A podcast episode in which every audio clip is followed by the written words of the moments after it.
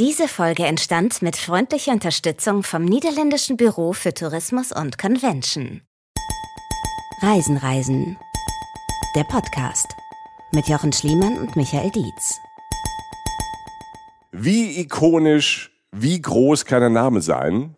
Und Amsterdam so, yo, gute Mittag. Amsterdam, eine Ikone von einer Stadt, jeder hat den Namen schon mal gehört. Ganz viele waren schon da. Wahrscheinlich auch schon viele von euch. Aus unterschiedlichen Gründen. Wegen diesen romantischen Krachten, wegen diesen teilweise echt wilden Nächten, wegen den Museen, den Festivals oder einfach den netten Leuten da, dem tollen Essen.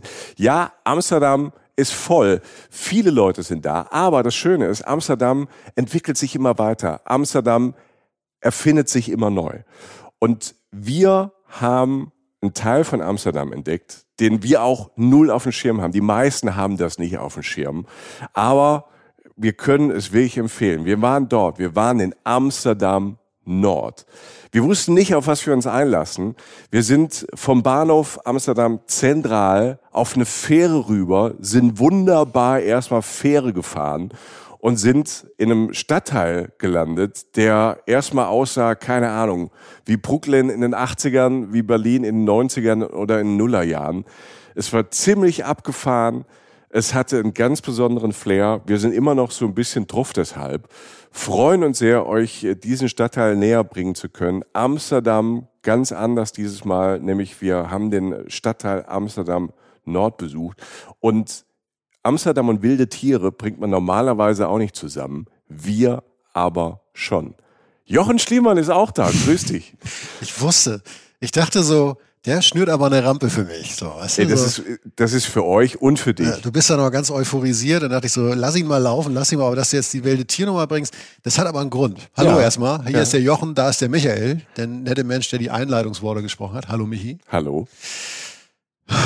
Denn Amsterdam Nord, was Michi gerade schon vor, vorweggenommen hat, hat noch eine weitere Facette. Man kommt nämlich innerhalb von 45 Minuten an einen Ort, den ihr nie in eurem Leben mit Amsterdam verbinden würdet.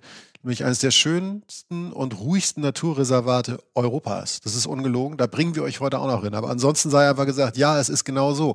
Ich wusste vor diesem Trip nicht genau, was Amsterdam Nord ist. Wir haben uns aber darauf eingelassen. Und äh, es ist wirklich nicht nur, glaube ich, der, einer der coolsten Stadtteile dieser Stadt, sondern es ist, glaube ich, einer der coolsten Stadtteile der Welt, weil dort irgendwie so viel neue Ideen, so viel Platz für neue Ideen ist. Da ist Architektur, da ist Essen, da ist Kunst. Das sind die besten Cafés, die ich seit langem erlebt habe.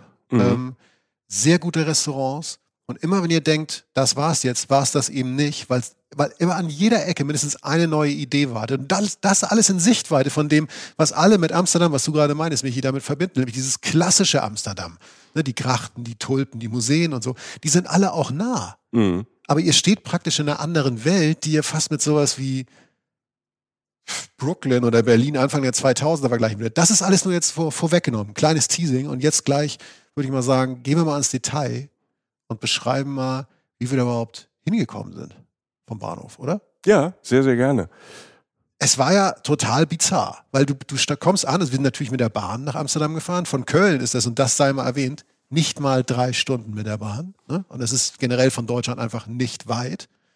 Und du hast diese Station Amsterdam Zentral und steigst aus. Und ich weiß, wir sind vorne raus auf den Haupteingang und dachten so, okay, hallo Amsterdam. Also raus vorne mit dem Blick auf dieses alte Amsterdam, das man kennt. Ja, also ich würde sagen Vorne-Ausgang, würde ich es mal so nennen. Ich weiß es nicht genau, aber das so, da, da werdet ihr meistens rauskommen oder würdet ihr bisher rauskommen, wenn ihr nach Amsterdam reist. Und dann merkten wir so, nee, da wo wir hinwollen, müssen wir auf die andere Seite. Sind wir nochmal durch, so ganz klassisch. Hallo, hier sind wir. Ach verdammt, wir müssen auf die andere Seite. nochmal durchgetigert durch den Hauptbahnhof. Und dann stehst du praktisch ja am Wasser. Mhm. Und dann gehst du in unserem Fall nach links und gehst zu Fähranleger Nummer vier da fährt diese Fähre Oh, jetzt ist aber sehr genau der Herr Schliemann. Das weiß ich noch. Der, der nette Mann vom Infostand meinte das, ne? Number four, number four. Und ähm, du, du gehst da hin und wartest auf diese Fähre, da steht so eine, da ist eine Uhr, so eine Digitaluhr, die zählt so runter, Sekunden genau. Und dann wird einem irgendwann klar, Mist, ich habe kein Ticket. Und dann wird einem klar, Mist, ich brauche ja gar keins, denn diese Fähre ist umsonst. Wir so erstmal gefeiert und ja, das ganze Geld verprasst. wir haben unser ganzes Taschengeld direkt dann, äh, am Bahnhof gelassen, also in den Shops. Ja. Und das Schöne ist, war die Atmosphäre erstmal. Du kommst aus dem Zug, du kommst aus diesem tollen, muss man sagen, Amsterdam Zentral ist ein super schöner, moderner Bahnhof. Und dann kommst du erstmal her in dieses Wasser und dann stehst du an dieser Fähre und die ganzen Menschen gehen Richtung Fähre und die kommen mit Fahrrädern, die kommen mit Mopeds. Mhm. Die Fähre kommt an und alle halt da drauf. Genau, und, und der Tipp, wäre der erste Tipp, den wir hätten, wäre, holt euch sonst zur Not einfach schon mal am Bahnhof halt ein Fahrrad. Leiht euch ein Fahrrad. Mhm. Es gibt in Amsterdam mehr Fahrräder als Menschen. Das ist nicht nur ein Gerücht, das ist so. Über eine Million Fahrräder gibt es in Amsterdam. Kann man nehmen, weil es halt auf solchen Fähren halt auch umsonst ist, die mitzunehmen. Man fährt auf, geht auf diese Fähre rauf und hat erstmal umsonst eine kleine Stadtrundfahrt, würde ich mal sagen. Du fährst ja. zumindest einmal durch den Hafen durch. Du bist fast auf dem Meer. Ja, ja, genau. Ja. Und, und du fährst auf eine, an eine Station, das ist die nächste, also selbst ich konnte es nicht verpassen, so, weil es aber die nächste war. Ähm, NDSM-Werft. Das ist das Ziel, was ihr habt. NDSM-Werft. So. 14 Minuten nonstop äh, und fahrt in dieses andere Amsterdam. Und ähm, ich erinnere mich noch, als wir hingefahren sind, es sah halt schon also es war so eine Mischung aus, es sieht hier völlig anders aus. Es sieht aus, wie so komme ich jetzt gerade hier ins Hafengebiet, also mhm. wird hier jetzt eigentlich gearbeitet oder was? Und man wird sofort neugierig, denn du siehst so eine Mischung am Ufer so aus riesigen Hallen so, entfernt, so 100 Meter vom Ufer entfernt oder so, so riesige Werfthallen. Das ist ja eine alte Werft, dazu kommen wir später noch. Da gibt es so riesige Kräne, da gibt es einen ganz großen Kran, der so am Ufer, also wirklich, du merkst halt so, wie Werften halt so aussehen. Das habt ihr bestimmt schon mal gesehen. Einfach so Sachen, die überdimensional aussehen, weil sie überdimensionale Sachen stemmen, heben, was auch immer müssen. Du hast halt dieses Industriegelände, das sich dir eröffnet und das ja. Es ist ein altes Industriegelände, finde ja. ich. Es hat, also, wenn man im Kopf hat, es ist wirklich eine uralte Werft. Also ähm, Amsterdam, da wurden früher richtig große Schiffe gebaut. Überall ist noch so altes Kopfsteinpflaster. Diese Gebäude haben das, sind, sind jetzt keine modernen Gebäude. Das sind wirklich so große, mächtige, altehrwürdige Gebäude, wo früher gearbeitet wurde. Genau. Und das, Industriekultur. Industriekultur, genau. Und das, das Spannende ist, du kommst näher und direkt hinter der Werft, wenn du ankommst, sozusagen geradeaus, erheben sich aber auch neue Gebäude. Und dann mhm. wird es interessant, dann schaltest du so langsam, denkst du, was ist hier eigentlich los? Die neuen Gebäude sind nicht plump da reingepflanzt aus, sondern sie fügen sich irgendwie ein. Also es ist relativ viel, ja, viel Glas, ähm, aber manchmal sind die so rostfarben, haben so verschiedene bunte Farben. Oder verklinkert, dass es einfach halt dazu passt. Also es, ich finde, es, es gibt auch Glas, aber es ist nicht so, es ist nicht so ein langweiliges Gebäude, wie es oft so in so Innenstädten neu gebaut wird, wo dann zwei, drei Jahre alles ähm, quasi zugehangen ist und dann an dem Tag, wo es eröffnet wird, denkt man, okay, das ist egal, ob das jetzt in Hamburg, in Düsseldorf ja. oder wo auch immer steht, sondern da, da hat sich jemand Gedanken gemacht. Und es fügt sich ein. Und dann guckst du nach rechts und siehst so, wenn, wenn du da so auf die, die letzten Meter auf, äh, auf den Anlegeplatz läufst, siehst du rechts so ein paar kleine Boote und da ahnst du, okay, da steht Restaurant drauf. Das heißt, das sind alte Boote, die hier wohl mal für was anderes genutzt wurden. Und da sind jetzt Restaurants drin. In eins gehen wir später nachher auch noch. Ähm, links ist ein ganz großes Boot, das zum Hotel offensichtlich rumfunktioniert wurde, was ich relativ schnell geschlussfolgert habe, weil da ganz groß drauf Botel stand. Unser Jochen, der, ja? unser Jochen hat Abitur. Ja? Ja. Aber wir sagen, da sind Ideen, da wird was verändert, da wird was Altes genommen, neu gemacht und so. Und so kommst du dann letztlich an und legst an. Die Fahrräder, Mopeds und Menschen verteilen sich relativ schnell auf diesem Riesenplatz. Und dann standen wir beide da. So. Und ähm, dann bist du in Amsterdam Nord. Und vieles wird sich jetzt von dem, was wir erzählen, also ein relativ großer Teil, nicht alles, aber wird sich so rechts von hier abspielen. Links sind noch so ein paar Wohngebäude und da geht es nochmal Richtung so, so einem größeren Bürogebäude am Wasser auch, aber rechts, da zieht es einen so hin. Also äh, ihr holt euch entweder jetzt spätestens euer Fahrrad und leitet das, aber ihr habt es hoffentlich schon. Und dann werdet ihr irgendwie in diesen Freizeitpark für Erwachsene, das ist so, was uns immer wieder einfällt, als wir da so mhm. über meanderten, über diesen Platz, äh, werdet ihr verloren gehen und werdet immer wieder von neuen Sachen angezogen. Ne? Macht aber auf jeden Fall Sinn, da wirklich ein Fahrrad zu haben. Amsterdam Nord ist jetzt nicht nur ein großer Platz, sondern wirklich ein großer Stadtteil. Aber er ist noch übersichtlich und ähm, hat an ganz vielen verschiedenen Ecken halt so kleine Oasen, überraschende Plätze. Und da macht es Sinn, äh, mit dem Fahrrad rumzufahren. Es ist auch alles flach. Ne? Ihr besorgt euch jemand, wenn ihr zu, zu zweit, zu dritt, zu vier seid, ähm, der auch Fahrrad fahren kann und fahrt nicht hinter dem. Ich bin mal hinter Jochen einmal hergefahren, er ist dann fast umgefallen, hat gesagt, es wäre eine Böe gewesen. Ich bin fast im Bauzaun gelandet. Ja. ja, aber nicht wegen der Böe, sondern weil das irgendwie vercheckt hat. Es sieht sehr lustig aus, einfach von hinten. Deshalb habe ich irgendwann gesagt, komm, ich fahre mal vor. aber es, es macht Sinn, weil es ist flach und ähm, ihr seid sehr, sehr schnell und gut beweglich. Ja, wenn ihr das denn so seht auf, auf dem Handy oder so, so irgendwas eingibt und das sucht, werdet ihr immer wieder sehen, dass da so Entfernungen stehen in diesem Stadtteil von zu Fuß 20 Minuten mhm. und mit dem Fahrrad vier. Also ja. das ist, glaube ich, so, ja. so mit dem Fahrrad ist es super easy und du kannst natürlich auch überall abstellen, weil der Stadtteil auch relativ viel Platz bietet und so. Fahrrad ist the way, würde ich mal sagen. Aber erstmal geht ihr über diesen Platz und, und bevor wir gleich in das erste Gebäude reingehen, weil das werden wir natürlich tun, was nimmt man so wahr? Man nimmt halt viel roten Backstein wahr, in diesen großen, um diese großen Hallen rum. Es ist alles so altes Gemäuer sozusagen. Aber auf diesem Backstein sind wahnsinnig viele Graffitis. Das heißt, es ist überall bunt.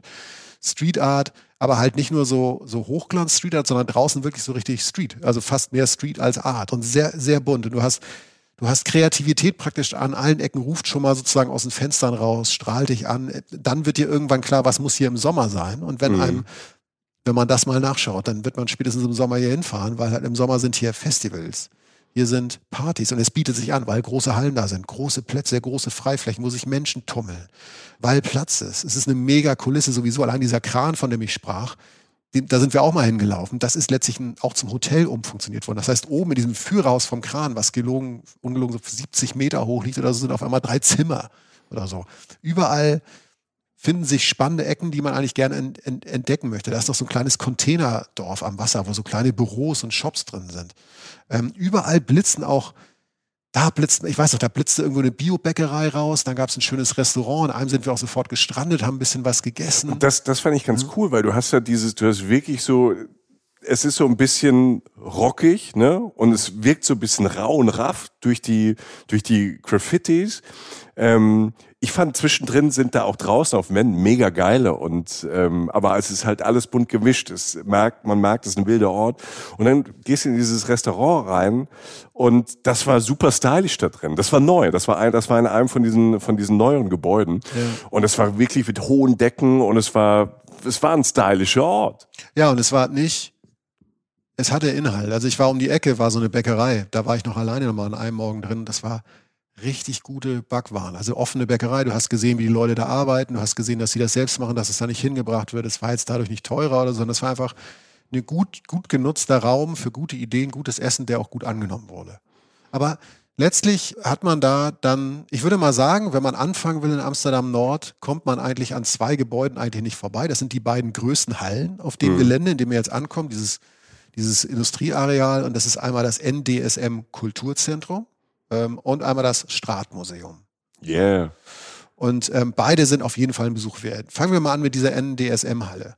Das ist ähm, letztlich eine große Werfthalle gewesen, die zum Kulturzentrum umfunktioniert wurde, auf zwei Ebenen kann man sagen. Man geht rein, hat erstmal wieder unendlich viel Platz, weil man in dieser riesen Halle ist. Und dann hat man so Metalltreppen, die so ein oberes Stockwerk führen. Es ist so mega groß. Es ja. ist, weil ich habe es gesagt, du hast gesagt, wir haben es getrennt voneinander gesagt. Brooklyn. Man denkt ja Total. an diese an diese riesigen alten Hallen und genau diesen Charme und also ich kam da rein, wir haben die Augen geblitzt, weil es, weil, weil allein diese, diese Macht von Raum und von Platz da war und weil es halt so geil aussah und so geil halt auch dann neu gemacht ist in der Art und Weise.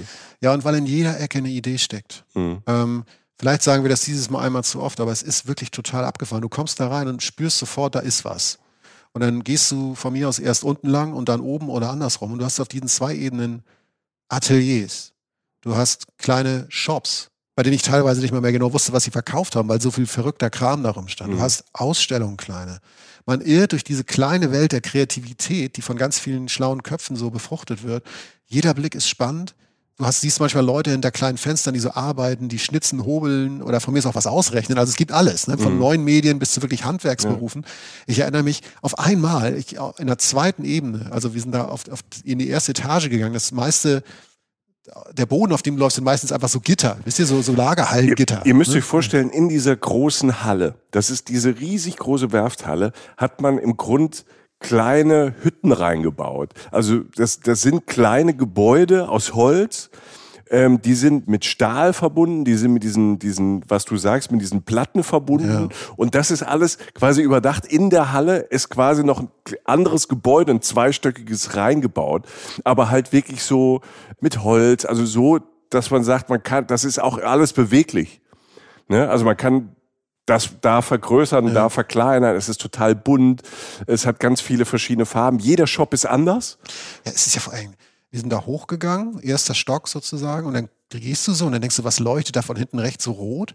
Und dann drehe ich mich um, dann ist da auf, auf halber Höhe zwischen Erdgeschoss und, und, und erstem Stock ist einfach ein rotes Zimmer. Das klingt jetzt total verrückt für euch da draußen, aber praktisch so in der Luft schwebend so ein bisschen ist ein roter Raum hinter Glas, der so beleuchtet ist. der sieht aus wie so ein Studio, in dem so ein Musikvideo gedreht wird mhm. oder so. Also so perfekt ausgeleuchteter, entrückter Raum, der in dieser Halle schwebt gegenüber von dem steht, ich weiß gar nicht, ob du die so wahrgenommen hast, ich, ich konnte das auch erst nicht glauben, steht so eine alte Kutsche, die irgendein Künstler gebaut hat, das sieht zumindest aus wie eine alte Kutsche, mit so einem riesen Skelett oben drauf, der, die aussieht, als würde man bei so einem bei so einem mexikanischen Totenfest auf einmal dabei. Mm, Ihr stimmt, denkt, das macht ja. keinen Sinn? Stimmt, macht es nicht. Weil das eine wird, sieht aus wie so ein High-End LA-Video, irgendwie, wo so ein RB-Star irgendwie was dreht, und das andere sieht aus wie halt wie so ein mexikanischer Totentanz in einer Halle in Amsterdam. Also wir zwei sind die ganze Zeit nur so, so, so durchgelaufen und die ganze Zeit so Netzhautpeitschen. Ey, guck mal da, was ist das? Was macht der? Was macht die? Ja. Und ähm, es hatte so viel schöne Brüche. So, um jede Ecke, die du rum bist, gab es halt einfach so eine neue Überraschung. Das Tolle ist, was mir mega daran gefallen hat, ist, es war alles einladend. Also es war so künstlerisch und so gestaltet. Man hatte nicht das Gefühl, oh, darf ich da überhaupt hin, sondern es ja, war stimmt. welcoming. Man konnte überall rumlaufen, man konnte überall reingucken. Keiner hat irgendwie dumm geguckt, sondern eher so gewunken. Also es war so ein, so ein ganz anderes Feeling, so ein Open Space, wo die Leute sich auch gefreut hat, wenn man guckt, wenn man, wenn man schaut und ohne, dass da jemand jetzt irgendwelches Zeug verkaufen wollte, sondern da haben Künstler oder Leute einfach gearbeitet in einem, in einem, in einem offenen Raum und lassen sich dabei zugeben. Und wollen da inspirieren. Es war ganz klar, dass man inspirieren will. Also die Leute, die da reingehen, sollen da was im Kopf mitnehmen. Ja, und das hat, das hat funktioniert. Da standen, glaube ich, Rückblicken, wo jetzt, wo du sagst, gab es ja auch einen Laden, wo ganz viel Kartons und so, das sah aus wie kurz vorm Umzug. Aber letztlich haben wir, sind wir, ohne darüber nachzudenken, da hingegangen, haben damit, haben da reingeguckt, haben dann rumgewühlt, weil es einfach der Vibe so war. Das würde mhm. ich ja in vielen Situationen meines Lebens überhaupt nicht tun. Ne? Ja. Stimmt, ja. Also das ist so ein Ding, in das man so reingeschwemmt wird. Wir reden immer noch davon, dass es keinen Cent Eintritt kostet. Man ist da einfach und lässt sich irgendwie kreativ gehen, würde ich jetzt sagen. Das andere, nebenan sozusagen praktisch dazwischen ein, okay, du gehst aus dieser Halle raus. Übrigens, da habe ich das erste Mal dieses lustige Schild gesehen, was da überall hängt, No Graffiti. Was der Witz des Jahrtausends ist, weil da einfach überall Graffiti sind. ähm, und ähm, draußen halt, wie gesagt, viel Street Graffiti, also was man sich so vorstellt, bunte Kritzeleien, meine ich gar nicht werdend, ähm, aber halt auch so wilde Sachen. Dann aber auf so einem, dann gehst du erstmal, du gehst da rechts raus und gehst an so einem riesigen Platz vorbei, der aussieht wie so ein leeres Festivalgelände mit so einem großen Eingangstor, wo im Sommer auch riesige Partys abgehen müssen. Wir waren halt eher so im Frühjahr da ähm, oder im Früh, früh in diesem Jahr 2023. Und da, da prangen schon auf an dem anderen Gebäude, auf das du zugehst, so riesige, wirklich künstlerisch hochwertige, große, tolle, großflächige Graffitis mit Messages und wirklich schön. Dazu gesagt, Leute, wer jetzt sagt, er mag keine Graffiti, ich bin auch nicht der größte Fan. Ich finde Graffitis. Ich finde es schön, wenn Leute Sachen schöner machen auf der Straße und die Dynamik, die sowas haben kann, dass sie dadurch auch politische Messages und so äh, verbreitet werden. Das ist zum Beispiel, hört unsere Tel Aviv-Folge, das ist auch mega spannend, was da mit äh, Graffiti so transportiert wurde, was sonst nicht in der Welt wäre an Nachrichten oder beziehungsweise an Messages, an Aussagen. Aber selbst ich als nicht größter Fan muss sagen, das ist beeindruckend, was man mhm. da sieht. Ja, weil der Platz auch beeindruckend ist. Also auch da wieder diese, diese schiere Größe. Und das ist ja auch ein Platz, ähm, haben wir dann auch gehört, da gibt's auch Flohmärkte im ja, Sommer. Einer der größten Europas habe ich tatsächlich noch ah, gelesen. Okay. Riesen, die Dimension, immer die Dimension. Ja. ja. Und das ist noch in der Werft drin, auf dem Weg zu dem Stratmuseum, war ja dann auch noch diese super Kneipe mit dem Biergarten davor, ja. Ne, ja. wo du dann auch, du, wir standen da so, Mensch, ne, im Sommer sind wir wieder da, weil allein, also ich habe mir vorgestellt, allein da zu sitzen und zu gucken, Menschen gucken, was da wahrscheinlich dann los ist, wenn da Festivals sind ähm, und überall auch wieder dann Stände, Flohmärkte, Essenstände, wo man ausprobieren kann, weil es so frei ist, kann man da viel ausprobieren. Und es ist nicht alles ausstaffiert. Das heißt, es gibt nicht den Zaun, der das hermetisch abriegelt, sondern es gibt dann halt irgendwo noch einen Felsen am Wasser, an dem man sitzen kann oder halt einen alten ja, einen alten Stein oder mal ein Bahngleis. Dann Stimmt, steht das ist ja auch alles am Wasser. Ja, genau. Wir steht, sind die ganze Zeit am Wasser. Ja. Da steht ein Bahnwaggon irgendwie relativ nah am Wasser, weil natürlich mit Zügen viel zu den Werften damals gebracht wurde. Da gibt's diese eine Werft oder einmal geht's so schräg in, ins Wasser rein. Da findet, das hat uns dann auch eine nette Stadtführung erklärt, da findet ein Festival statt, das heißt Nordfestival oder so ähm, im Sommer. Und da findet auf dem, an der Stelle, wo die Schiffe ins Wasser gelassen wurden, findet jetzt ein Festival statt. In der in der Halle, in der äh, DSM-Werfthalle, in der wir gerade waren, ist auch, wenn ihr reingeht, links, neben so einem Restauranteingang, sind auch ein paar Bilder von früher. Das ist total interessant. Da siehst du halt so Arbeiter, wie sie demonstrieren, als diese Werft damals stillgelegt wird. Ne? Wir sagen noch mini klein was zur Geschichte ein bisschen später, wie das alles so kam. das ist total interessant, wie das früher genutzt wurde, auch wie groß die Schiffe da waren und was da jetzt halt draus wurde. Aber wir gehen jetzt kurz an diesem riesen Platz vorbei, von dem wir Ja, gerade sprachen, mit den großen Graffitis, die dann langsam immer ästhetischer und wirklich hochwertiger werden, wenn ich das so sagen darf. Und dann gehst du in dieses Museum rein, das heißt Museum Straat. Und das ist in diese Halle. Diese Halle ist dieses Museum. Museum Straat heißt es. Und es ist ebenfalls tatsächlich eins der größten seiner Art. Es ist ein Museum für, Überraschung, Graffiti. Und das, wir hören bald auf, versprochen, mit diesen Dimensionen von wegen groß und riesig, ja. Aber diese Halle ist riesig. Mein Gott. Also, wir sind da reingegangen. Übrigens, man kann in Amsterdam so eine Museumscard kaufen, ne? so eine, so eine Amsterdam-Card. Die kann man für 24, 48, 72 Stunden kaufen, kriegt damit Ermäßigung und in vielen Restmuseen auch wirklich freien Eintritt. Da gab es jetzt eine Ermäßigung und du kriegst da auch eine Grachtenfahrt umsonst. und so. Also informiert euch. Sei nur gesagt, wir haben die da genutzt, haben ein bisschen Discount gekriegt, gehen da rein und du bist erstmal überwältigt von den Dimensionen, weil erstens, wie kann man bitte schön Street Art in ein Museum bringen? Das geht ja eigentlich gar nicht, möchte man meinen. Da haben sie es aber halt irgendwie geschafft. Und zwar einer der Wege ist, sie haben wahnsinnig viel Platz gehabt und haben jedem Kunstwerk und die Kunstwerke sind teilweise Meter lang, 10 Meter, 20 Meter lang, den Raum gegeben, den sie brauchen, um zu wirken. Ja, und das ist toll, ähm, da durchzulaufen. Für uns war es überraschend. Wir waren, da waren wenig Leute. Ja. Also das ist auch nicht, war nicht überlaufen. Also ich habe mir gedacht, oh Gott, als ich das vorher so ein bisschen gelesen habe, dass es da gibt, oh, da müssen wir wahrscheinlich anstehen oder vielleicht Ticket online vorbuchen oder so. Nee, Amsterdam Nord ist immer noch ein Geheimtipp. Es ist wirklich heute mal wirklich ein Geheimtipp für euch. Und dieses Stratmuseum, man kommt rein, hat diese, diese großen Kunstwerke, diese Bilder, auch ganz unterschiedliche Styles. Also es ist nicht immer nur diese, diese eine Graffiti-Kunst, sondern es gibt ja ganz viele verschiedene Styles, die dann traditioneller gemalt sind. Es gibt so wirklich so abgefahrene auch Installationen, wo man reingehen kann. Ja, Ähm, dieser Wagen, Alter. Es gibt so einen Wagen, da verändert sich so das Licht und wenn du, du sitzt dann drin und irgendwann ich man ne, auf einmal kam Jochen rein, da war gerade so ein fieses Licht. Ich sah glaube ich aus wie der Teufel. Jochen wurde weiß wie die Wand.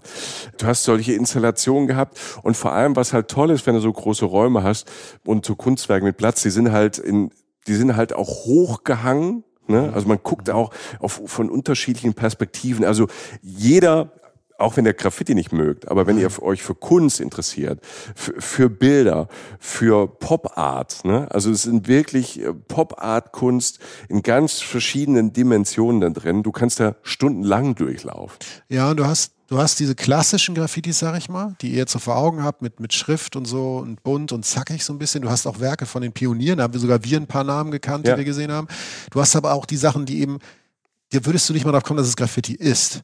Es gab da so, so, so ein paar Bilder, die waren so mit pastelligen Farben. Das sah aus wie ein wunderschönes Gemal, also war es ja, wunderschönes gemaltes Gemälde. Aber es war halt, das Einzige, was es nicht war, war halt gemalt, sondern halt gesprüht und ich wüsste gar nicht, wie das geht.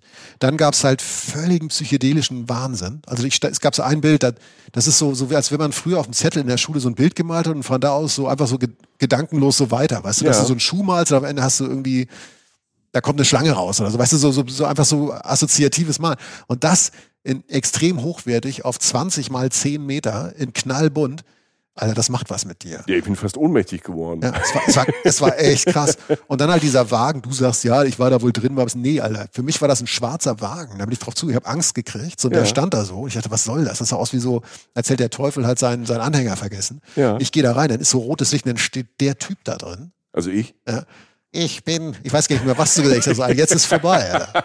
Jetzt ist es vorbei. Welcome to hell. Ja. Und das Café im ersten Stock ist auch ganz gut. Das ist sehr gut. Und das muss man halt, das muss man wirklich sagen, dass, ähm, wenn es heißt, ne, Hashtag vierte Mahlzeit. Ne? Es gibt ja immer Klischees über die Niederlande von wegen Essen und so. Das kommt vielleicht, keine Ahnung, von irgendein paar Strand- und Partyorten am Meer. Aber wir haben dort, ob es jetzt vierte Mahlzeit war oder andere Mahlzeiten, jede Mahlzeit war mega. Ja, hervorragend Und gegessen. eine tolle Auswahl. Ich bin ja so Hafermilch-Junkie, ne? Gibt's überall. Immer nett, immer cool. Das ist ganz toll, dort einen Kaffee zu trinken und ein Stückchen Kuchen zu essen oder ein Teilchen, weil man hat dann von oben, man geht dann quasi in diese Halle nochmal ein Stockwerk hoch und hat dann nochmal einen Überblick. Also Stratmuseum ist wirklich ein Go. Ja, und ich habe, ähm, es war tatsächlich ein Stadtteil, jetzt wo du es sagst, so, ich glaube, es war der erste Ort auf dieser Welt, wo, wenn ich nichts gesagt hätte beim Cappuccino, hätten sie mir Hafermilch gegeben. Wenn ich Milch gewollt hätte, hätte ich sagen müssen. Ich glaube wirklich, die anderen Pflicht, wollt ihr, kein, wollt ihr keine Hafer? Ja, ist ja gut, nehmen wir. Also, Ja. und das ist halt auch Amsterdam Nord. Amsterdam Nord ist vorne. Das ist ganz, ganz essentiell an diesem Stadtteil. Du hast das Gefühl, du bist an einem nicht nur in einem modernen Stadtteil, einem hippen Stadtteil oder auch einem coolen Stadtteil, was es alles ist, sondern du bist zu einem Stadtteil, wo diese Räume, diese neuen Räume auch genutzt werden, um nicht nur kreativ steil zu gehen, sondern auch zu sagen, ich möchte etwas besser machen in dieser Welt. Ich möchte, äh, sei das veganes Essen, sei das eben so ein, dieser Hafermilch-Style oder was auch immer. Das sind ja alles Sachen, die nicht nur toll sind, weil sie gut schmecken, sondern weil sie offensichtlich auch einen nachhaltigen Gedanken haben. Und mhm. der wird da tatsächlich auf vielerlei Ebenen, der uns immer wieder begegnen werden, gelebt. Amsterdam Nord, ich sag mal ganz kurz, Amsterdam Nord hat rund 100.000 Einwohner. So, die leben natürlich nicht alle da in der Werft. Ne? Also das, nee. da in der Halle. Wie geil das wäre. Ne? Und morgens rennen die da alle raus und dann gehen wir, nein. Ähm, das will sagen, dieser Stadtteil ist größer. Ihr braucht das Fahrrad, dann geht's mega easy. Ja, 100.000 Einwohner, relativ viel Grün drumherum und es ist halt relativ neu erschlossen. Und jetzt erkläre ich mal ganz kurz, wie es dazu kam. Es ist letztlich eine klassische Geschichte der Gentrifizierung, die aber sehr viel schöne Noten hat und das muss man einfach kurz mal verstehen. Wie gesagt, es war eine Werft, Hafen, Reparatur, Schiffe. So. Viel Arbeit, wenig Schönes. War damals so. Haben uns auch alle Leute gesagt, mit denen wir da geredet haben. Viel Arbeit, wenig Schönes, erinnere mich an dich. Ja, genau. Eigentlich so wie ich. Ja. Ne? Sucht, googelt jetzt ein Bild von mir, werdet ihr zwar nichts finden, aber geht auf unseren Kanal. Viel Arbeit, wenig Schönes. So. Irgendwann. Sorry. Nein, alles gut. Ja. Ähm, ich muss ja damit leben. Ja, so. ich also, muss die Wahrheit sagen. Genau, so ist es. Genau. Und irgendwann als es schon lange diese Werft gab, wurden da auch Hafenarbeiterfamilien angesiedelt. Wird nachher noch interessant, wenn man guckt, wo diese neuen kreativen Leute jetzt wohnen, nämlich genau in diesen Wohnungen, die damals relativ gleichförmig angelegt wurden. Mhm. Seit den 60ern ist die Schiffsindustrie wie so oft in Europa an vielen Orten zurückgegangen, oft abgewandert nach Asien, weil es da billiger war. Es entstand Brachland. Also will sagen, eine nutzlose alte Werft. 80er, 90er, da haben die Leute noch protestiert oder da langsam nicht mehr. Und was passiert, wenn etwas nicht so schön ist, also außer jetzt bei mir, denkt jetzt zum Beispiel bei mir weg, wenn etwas nicht so schön ist, wenn viel Platz ist und es dadurch vielleicht ein bisschen günstiger ist als in der Stadt, wo die Mieten hochgehen, wo alles überlaufen wird, weil es eine der weltberühmtesten europäischen Städte der Welt ist, die Leute kommen, die weniger Geld haben. Meistens sind die Leute, die weniger Geld haben, unter anderem auch die Leute, die trotzdem in Amsterdam leben wollen und sind meistens auch Kreative, denn die verdienen leider immer viel zu wenig Kohle. Junge, kreative Menschen. Genau. Und äh, ich habe tatsächlich da auch noch mit Menschen geredet, da war Michi schon woanders. Der hat mir erzählt, er ist vor 15, 20 Jahren dahin gekommen, ungefähr halt so Anfang, das war dann so Anfang der 2000 aber das war auch noch relativ früh für Amsterdam. Und da haben seine Freunde alle gesagt, hast du, bist du völlig Banane? So, also warum ziehst du dahin? Mhm. Ne? Unter anderem aus finanziellen Gründen. Heutzutage ist er natürlich total weit vorne, weil er zu einer mega Miete da wohnt, die natürlich jetzt gar nicht mehr genommen werden kann. Amsterdam Nord ist immer noch billiger als der Rest von Amsterdam, ähm, auch von den Mieten her. Aber es ist natürlich schon teurer geworden. Und es ist halt jetzt einfach der Stadtteil, durch diesen Strukturwandel, den ich meine, dass da junge Leute hingekommen sind, ist es einfach der Punkt, an dem es eben, der Punkt in Amsterdam, den ich eigentlich inzwischen fast viel spannender finde als das klassische Amsterdam. Da gibt es keine Tulpen, Grachtenfahrten und irgendwie Coffeeshops, sondern es gibt halt Solarpaneele auf schwimmenden Häusern. Es gibt ein durchgesägtes Boot als Sitzbank vor irgendeinem Café. Das Café selbst hat halt die fortschrittlichsten veganen Gerichte, die die man sich eigentlich ehrlich gesagt so vorstellen kann. Und diese alten Arbeiterviertel, die fast aussehen wie so englische Gartenviertel, also so klassische, wie es auch im Ruhrgebiet so gleichförmige Wohnblocks gibt, werden bewohnt von jungen Leuten oder jungen Familien, die Ideen haben, die nach vorne leben wollen und die anders leben wollen. So. Und das ist halt da passiert in den letzten Jahren. Und so passiert sowas. Mit einem Unterschied, dass die Stadt irgendwann realisiert hat, dass das da alles passiert. Und dann finde ich, ich, ich weiß nicht alles. Ich bin kein Stadtplanungsexperte von Amsterdam, aber ich hatte das Gefühl, dass dieses Museum, von dem wir gerade gesprochen haben, und all das, was da so passiert, unterstützend war und, und nicht jetzt so, weißt du, nicht, dass da jetzt so ein, so, so ein Beamter kommt und sagt, das ist jetzt cool hier, jetzt bauen wir hier ein Museum, sondern es greift irgendwie alles ineinander. Mhm. Würde ich jetzt mal so sagen. ja, das ist einfach, weil die Fläche da war und sie ungenutzt war. Also da einfach Leute das in die Hand genommen haben. Und ich glaube, da waren dann ganz andere schlaue Leute, die vielleicht so ein bisschen Leitplanken gegeben haben und ein bisschen unterstützt haben, aber denen jetzt nicht gesagt haben, wie sie dann weitermachen sollen oder wie sie die, ihre Kunst weitermachen sollen. Ja, einfach auch mal laufen lassen. Und das Gefühl hatte ich, dass man durch äh, dieses Amsterdam Norden, wir sind da mit unseren Fahrrädern da so rumgefahren, haben immer wieder an der Ecke gehalten und der Ecke gehalten, weil du denkst so, okay, manchmal hast du auch so einen Straßenzug gehabt, der jetzt jetzt aus meiner Perspektive jetzt nicht unbedingt schön war und du denkst, okay, hier ist gar nichts, hier sind einfach nur so ein paar Reihenhäuser und dann komm, biegst du auf einmal links ab und dann ist die coolste Brauerei, die du dir ja. vorstellen kannst. Es ist total verrückt. Also so eine Craft-Bier-Brauerei, ähm, auch kommt mit Biergarten wieder an einem, an einem Ort, wo du denkst so, ah, Alter, hier will ich Party machen, hier will ich Freunde treffen. Ja, es ist genau das. Du, du wirst durch, wenn du Fahrrad fährst, diese vier Minuten zwischen den Orten, vier bis sechs Minuten zwischen den Orten, da fährst du mal an so Brachland vorbei oder an Bauland. Da wird natürlich Wohnen, deshalb ist, findet die Stadt das auch gut, weil da Wohngebiete erschlossen, weil da Wohnraum geschaffen werden kann für die Menschen, die in Amsterdam wohnen wollen. Aber du fährst dann halt an, an, an der Industriebare vorbei. Du fährst da manchmal an so Arbeitern vorbei, die an irgendeinem Auto rumschrauben. Also so völlig bodenständiges Arbeiterviertel, so mit Mechanikern und so. Stehst dann aber zwei Sekunden später vor einer Bäckerei, wo du denkst, mein Gott, wer hat die aus Brooklyn hier hingepflanzt? Oh, die Bäckerei. Ne? Mein Gott. Boah, die Bäckerei. Da habe ich, Alter, da habe ich, ein, weißt du noch, da habe ich so ein Teilchen gegessen. Ja, du hast ein Croissant gegessen? Wir sind, und das, das Schöne ja. ist, wir sind ja erst fast dran vorbeigefahren. Weil das, ne, da waren so diese Garagen und wir haben, hä, ist das eine Bäckerei? Weißt du, das ist eigentlich von außen so ein Schrammelladen. Und dann läufst du halt rein und denkst so, okay, wenn ich einen coolen Film produzieren würde, wenn ich äh, Quentin Tarantino wäre, würde ich natürlich in dieser Bäckerei meine Bäckereiszene machen. Ich weiß nicht, ob Quentin Tarantino so viele Szenen in der Bäckerei hat spielen lassen, aber wenn, dann würde es eher da machen. Und da steht halt einfach, es ist halt wirklich basic. Man konnte auch wieder reingucken, wo die, ähm, wo gebacken wurde, wo der Teig gemacht wurde. Da war so ganz einfache kleine Theke, wo ich mein Croissant gegessen habe und du dieses ja, es war, Dieses Teig. Es war so eine, so eine Boden aus so einer Art Mürbeteig, der aber sehr saftig war. Dann da drauf halt eine, also sehr viel Kokos, aber nicht der knusprige, sondern wirklich ein saftiger Kokos, so wie beim viel zu guten Kokosmakron, aber noch saftiger. Und der war getränkt mit Zitrone. Und ich finde Zitronenkuchen ja richtig geil. Mhm. Und dann haben wir uns halt natürlich Hafermilch-Cappuccino geholt. Also, wie gesagt, fragt man ja gar nicht mehr nach. Und dann, Alter, dieses Wechselspiel ne, aus dem cremigen Kaffee und dann dieser, dieser Zitronensaftigkeit und diesem leicht Alter Schwede. Mhm. Das war halt und da saßen wir Vorteile. zwischen ja. ganz vielen jungen hippen Menschen und wir und wir.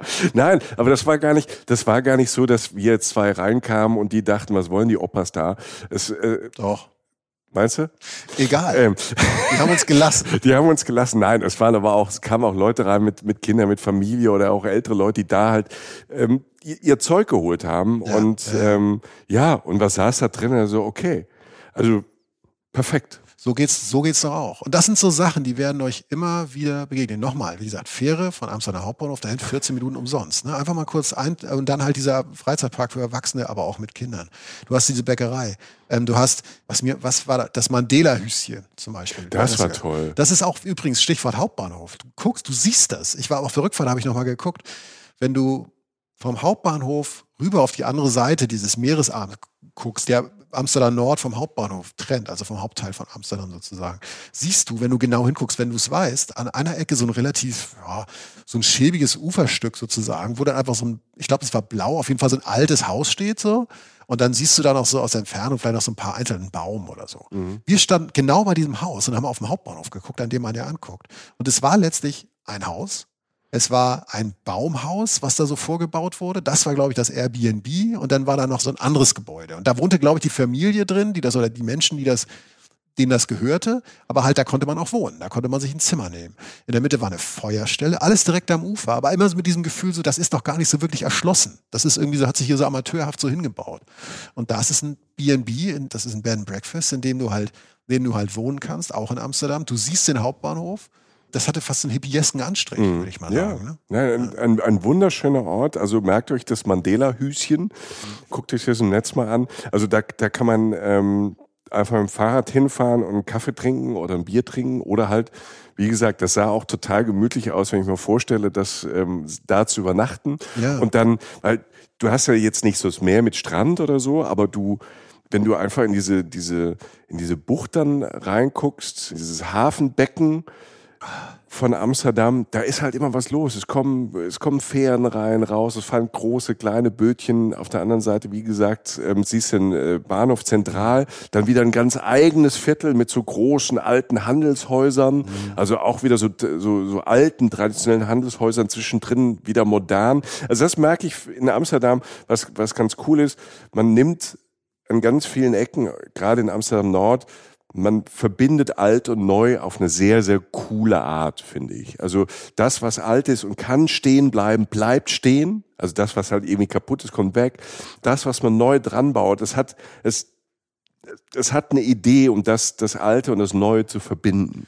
Ja, und es wird der Platz zumindest bis jetzt wird der Platz gelassen für Ideen, die sich mit der Zeit entwickelt haben, wie dieses mhm. Mandela-Hüschen zum Beispiel. Ich weiß noch, genau da hat dann jemand diese, mit dem wir unterwegs waren, die Geschichte erzählt, dass man auf diesem ähm, Kanal, also auf diesem Meeresarm, natürlich über weitere Kanäle und so weiter bis zum Schwarzen Meer fahren kann.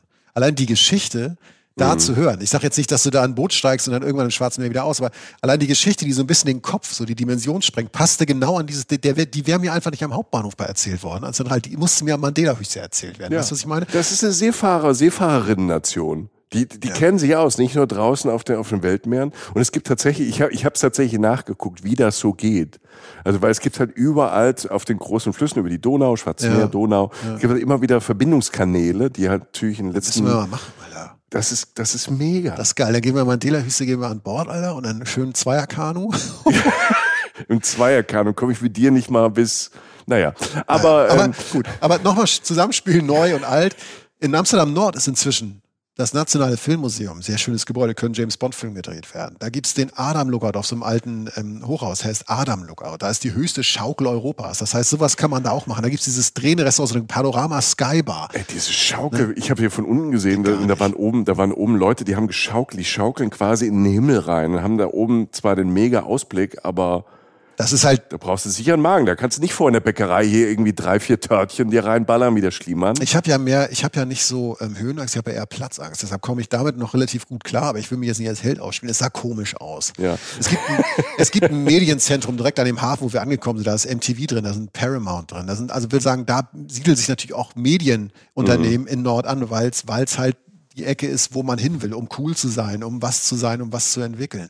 Aber um nochmal auf eine andere Ecke zu kommen, du hast es gerade gesagt, um nochmal auch was ist das uncoolste Wort der Welt? Vielleicht Strukturwandel. Ich weiß nicht, das habe ich im Erdkunderecht so oft, so oft Strukturwandel, gehört. Strukturwandel, ja. Ist schon, ist schon hart, ne? Das ist, das ist ein hartes Wort. Das ja? ist ähm, Schaschlik kommt dann noch. Schaschlik also, ist auch komisch. Hätte ich, wäre ich ja. jetzt nicht drauf gekommen. Ja, ja. Die Brücke kann ich jetzt auch nicht für dich zimmern, aber, ja. aber nein, ich sage jetzt mal das Wort, einmal das Wort Strukturwandel. Stellt euch einfach vor, eine kleine Schiffswerft, so, ne? also eine kleinere Schiffswerft in Amsterdam Nord. Gelände davon, inzwischen längst verwaist durch diese Geschichte, die ich da gerade abgerissen habe. Und was passiert da heute? Du gehst darauf, De Keuvel, davon rede ich gerade, das ist in der Nähe von der Bäckerei. Ja, ja. Du gehst darauf, da finden heute Lesungen statt, Konzerte, Leute sitzen direkt am Wasser oder auf dem Steg oder so. Im Hintergrund laufen weiter die Hafenarbeiten auf der anderen Seite. Das heißt, es ist so eingearbeitet so in den Rest von Hafenarbeit. Traditionelle Hafenarbeit ist halt auf einmal dieses kulturelle Zentrum an der Stelle entstanden, die überhaupt in dem Sinne wirklich fast unnutzbar war. Denn diese Werft ist 2000 insolvent gegangen, im Jahr 2000. Das Areal lag dann ein Jahrzehnt dran einfach brach. Und da haben sich dann Kreative das gekrallt, haben da Pflanzen angepflanzt, die den Boden, der eigentlich vergiftet war, über zehn Jahre entgiftet haben und haben da auf Booten, auf Fundamenten mit Fehlen oder halt irgendwie wirklich direkt auf Booten, haben die kleine Hütten gebaut oder haben diese Boote direkt genutzt und haben da jetzt also man kann durch so einen Steg da durchgehen, deshalb wissen wir das so genau. Das heißt, ähm, Secret Garden, ne, haben die das gar mit so Handfarben gemalt. Das sieht alles so hippiesk aus, wie so ein handgemaltes Stück, wie bei so einem Zirkus. Secret Garden, geh da rein, wir sind da rein. Und dann ist das so ein Steg, der so kurvig durch dieses Labyrinth von diesen kleinen Häusern und Booten führt, wo auch wieder Ideenkapseln drin sind, wo dann irgendwie bei einem steht, der hat irgendwie einen Innovations-Award irgendwann gewonnen. Gott weiß, was der da macht. Poster malen oder nachhaltige äh, Stadtentwicklung, ich habe keine Ahnung. Aber ganz viele kleine Kapseln mit Ideen sind da. Ähm, wieder mal Spielplatz für Erwachsene sozusagen. Politik hat da nicht groß eingegriffen, hat gemerkt, das funktioniert, die Leute haben Arbeit, hat, sie haben, wurden erstmal gelassen, die Leute.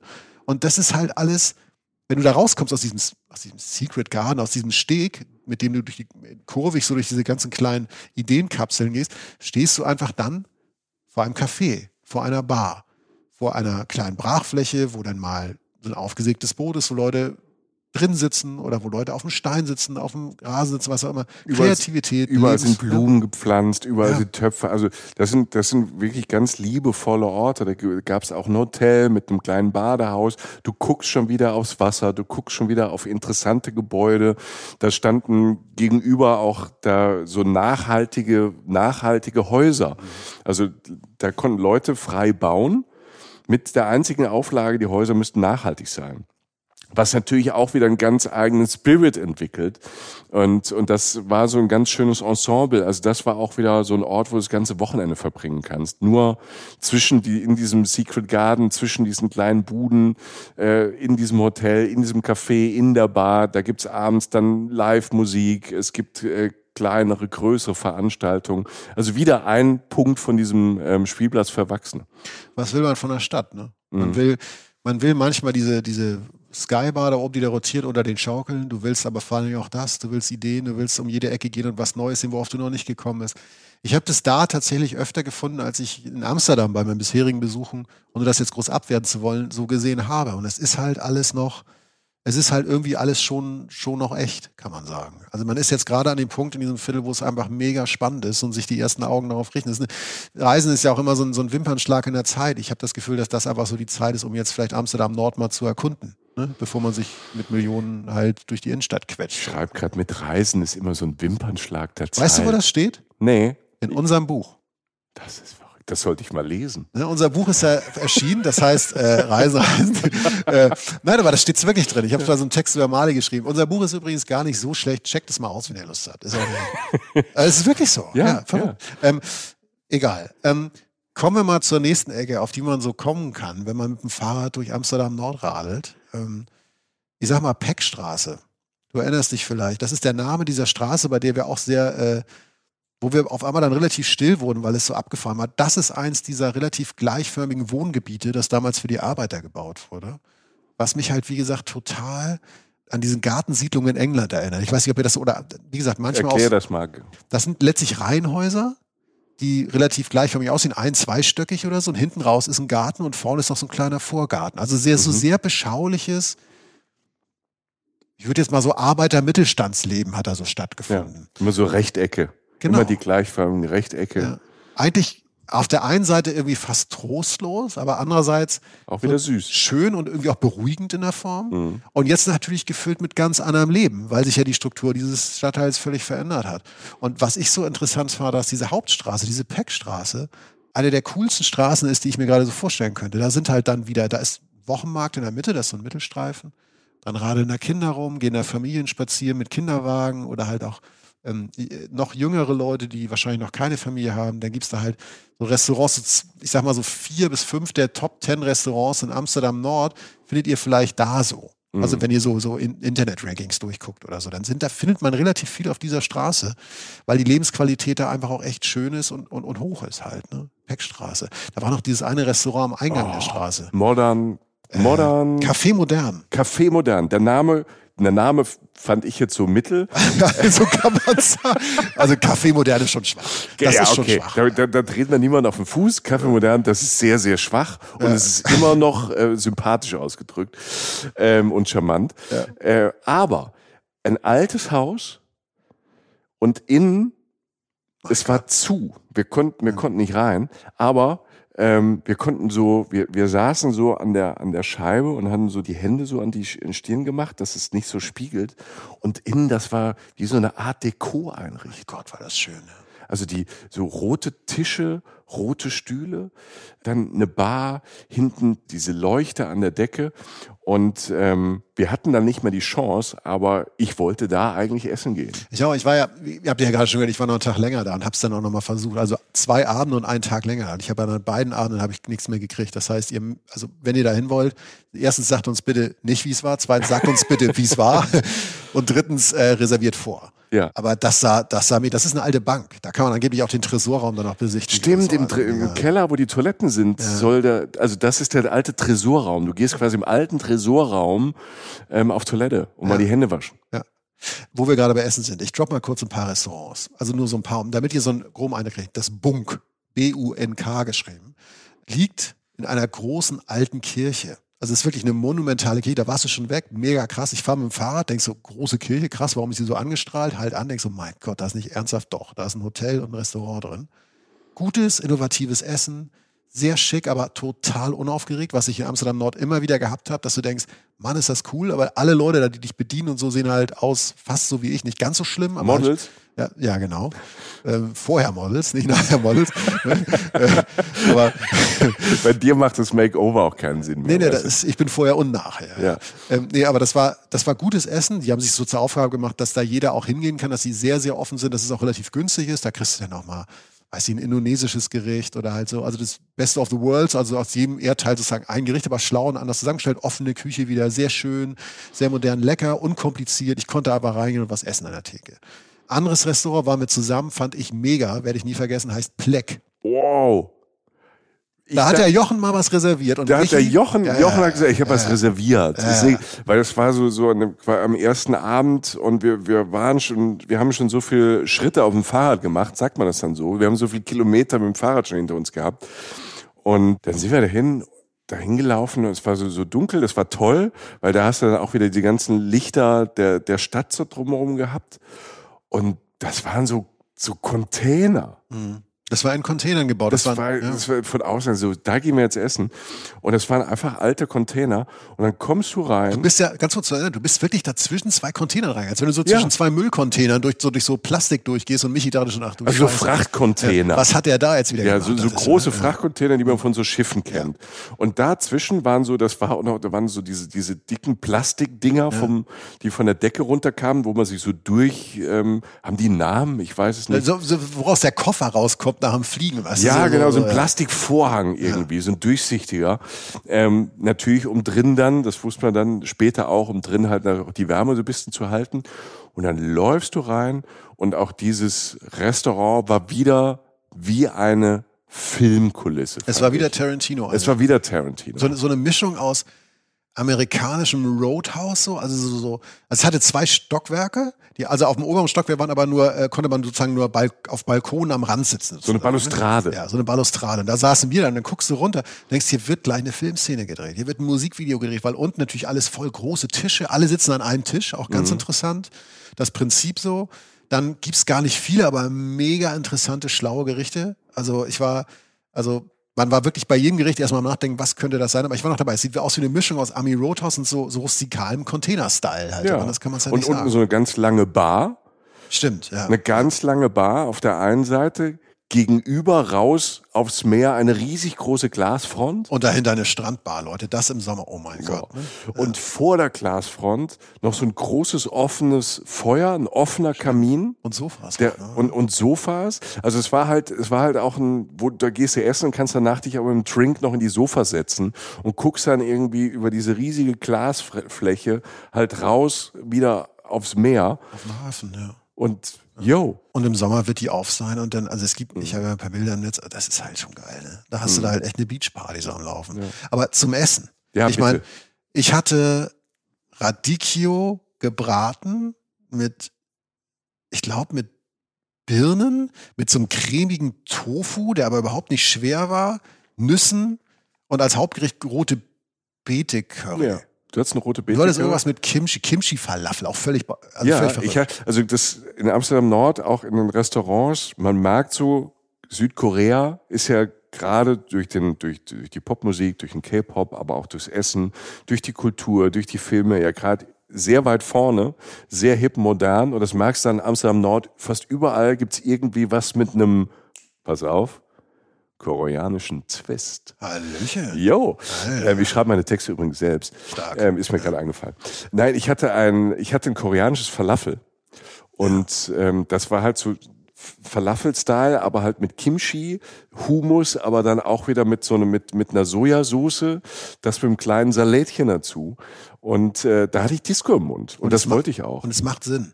Ja, Ich wäre nicht drauf gekommen, wenn du jetzt ne, die Schärfe, das Frische, das Kimchi, dann hast du das Cremige, das Hummus. Das macht natürlich Sinn. es ist immer aber was, her. was für eine. Und das ist so, das ist, ja, das ist halt letztlich Amsterdam Nord. Und das halt in dieser, sag ich mal, europäischen Container Roadhouse Atmosphäre ist schon verrückt. Anderes Beispiel, ähm, war ich auch heimlich ohne Michi, erzähle ich dir jetzt zum ersten Mal. Ein paar Meter weiter, da wo diese Boote liegen am Eingang des Hafens, wo, wo die Fähre ankommt, also in der Hafen, wo die Fähre ankommt, Fähranleger, sind so ein paar Boote, da sind so ein, ein zwei Restaurants und eins heißt äh, Contrast, also halt Kontrast, Kontrast auf Englisch. Ganz, also altes Boot, ne? Gehst du rauf, schaukeln der Steg und dann so ein ganz schlichtes Interieur, also eher so weiß gehalten. Paar Tische, gibt keine Karte, es gibt nur ein fixes Acht-Gänge-Menü, so. da hast du dich geopfert. Ich hab's, ich hab gedacht, komm, Ne? Geben, man muss auch geben können. Ich weiß schon, warum ich ja? mit dir zusammen äh, arbeite mhm. und reise. Ich habe die Weinbeleitung nicht genommen, denn ich musste ja noch die paar Meter alleine nach Hause geben. Du bist jetzt stinksauer, dass ich es nicht gemacht habe, aber ich habe halt einfach nur. Die, Nein, ich bin heilfroh. Du hättest ja. für acht Gänge eine Weinbegleitung, da würdest du jetzt hier nicht hier sitzen. Da wäre ich nach Hause gekrault. Ja. Da wäre ich im Schwarzen Meer jetzt. Ja, ja, ich glaube auch. Äh, nein, aber acht Gänge Menü heißt jetzt nicht, dass ich zwölf Millionen Euro ausgebe. Das Ding hat irgendwie 60 Euro gekostet. Also, weil es halt ein relativ junges Restaurant ist, ist immer noch Geld. Das ist uns klar. Aber wenn man jetzt die Priorität auf Essen setzt und sich jetzt keine Flamme aufs Klebt, kann man das vielleicht mal machen oder so. Ich habe es halt zumindest getan für euch da draußen, um euch zu sagen, das ist schon ganz schön gut, weil das Prinzip auf diesem Boot ist, das Contrast genannt wird, das Restaurant. Ähm, die haben halt da immer Residencies von Köchen. Also wir sagen, die haben da so immer so ein halbes Jahr ist irgendein Koch aus der, aus der bunten, weiten Welt da, der da halt seinen Kram machen kann. Ja, schönes acht, Konzept. Acht Gänge ja, ja. War in dem Fall ein Spanier, der hat auch schon in Kopenhagen in diesem wie heißen diese berühmten Restaurants? Ach, dieses berühmte NE, Nemo, ne, Neo. Ich glaube Neo. Noma. Noma, oder? No, Noma. Leute, wir können, Michi, guck mal nach. Ich guck, guck mal nach. nach. Auf jeden Fall, der Mensch war halt. Ich glaube, das gibt's auch gar nicht mehr. War viel in Asien Norma, unterwegs. glaube ich. Norma ist ein Supermarkt, Alter. Also wenn er da gekocht hat, oder irgendwas anderes. Also, Liebe Grüße Norma, an Norma. Norma. Ihr könnt bei uns Werbung machen. Ja. Und dann ähm, sagen wir dann euren Namen noch dreimal und dann bezahlt er aber für ja, bitte. So sieht's aus. Also der hat bei Norma, nee, der hat ähm, in Kopenhagen, wie habt ihr mit dem noch ein bisschen länger geredet? Weil das ist Noma. So, Noma, siehst du? Noma. Ja. Der kommt dann so zum Tisch und erklärt dir, was er da gemacht hat. Und dann gibt's halt irgendwie ein irgendwie ein Krabbenchip, der nicht nach Krabben schmeckt, mit, mit irgendwie einer ganz komischen Wasabi obendrauf und einer, und einer französischen Mayonnaise oder du hast halt, du hast wieder völlig entrückte Pilzgericht, also total abgefahren. Und das kannst du da auch machen. Und das ist im Kontext, wenn man, äh, im Kontext solcher Acht-Gänge-Menüs ist das nicht so teuer, aber du hast halt junge, experimentelle Leute, die halt Bock haben, irgendwie was zu probieren, auf dem Boot. So. Und dann äh, kommen so Leute wie du und reden drüber im Podcast. Genau. So funktioniert. So sieht's da aus ein, zwei Tipps vielleicht noch, was man sich noch so angucken kann in Amsterdam Nord. Das erste ähm, ist, glaube ich, wichtig oder ist mir wichtig, dass ihr da jetzt nicht Fotos macht oder Videos oder so. Aber das ist etwas, was, glaube ich, ganz gut eine Facette des nach vorne Denkens in Amsterdam Nord so ausmacht. Das Ding heißt Schonship. Und so wird es auch geschrieben. Das ist, ähm, ich hoffe, man spricht das aus. Ich glaube, es ist nicht Englisch. Ähm, es ist letztlich eine schwimmende Wohnanlage.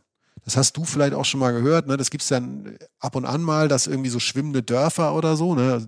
ganz oft auch in Asien oder so, mit ganz anderem Hintergrund, dass Leute da leben müssen, wollen, was auch immer, weil sie von der Fischerei leben. Da ist es so, dass halt in Amsterdam Nord, es gibt diese eine Ecke, wo einfach eine Wohnanlage mit so rund 50 Einheiten auf dem Wasser halt treibt. Auf teilweise relativ alten Booten wurden halt Häuser gebaut, die aber alle nachhaltig sein mussten. Das heißt, ich bin da mal hin und habe mir das mal kurz angeguckt, bin da nur einmal kurz durchgegangen, weil da halt Leute wohnen. Das ist, als wenn du durch eine kleine Straße gehst oder so.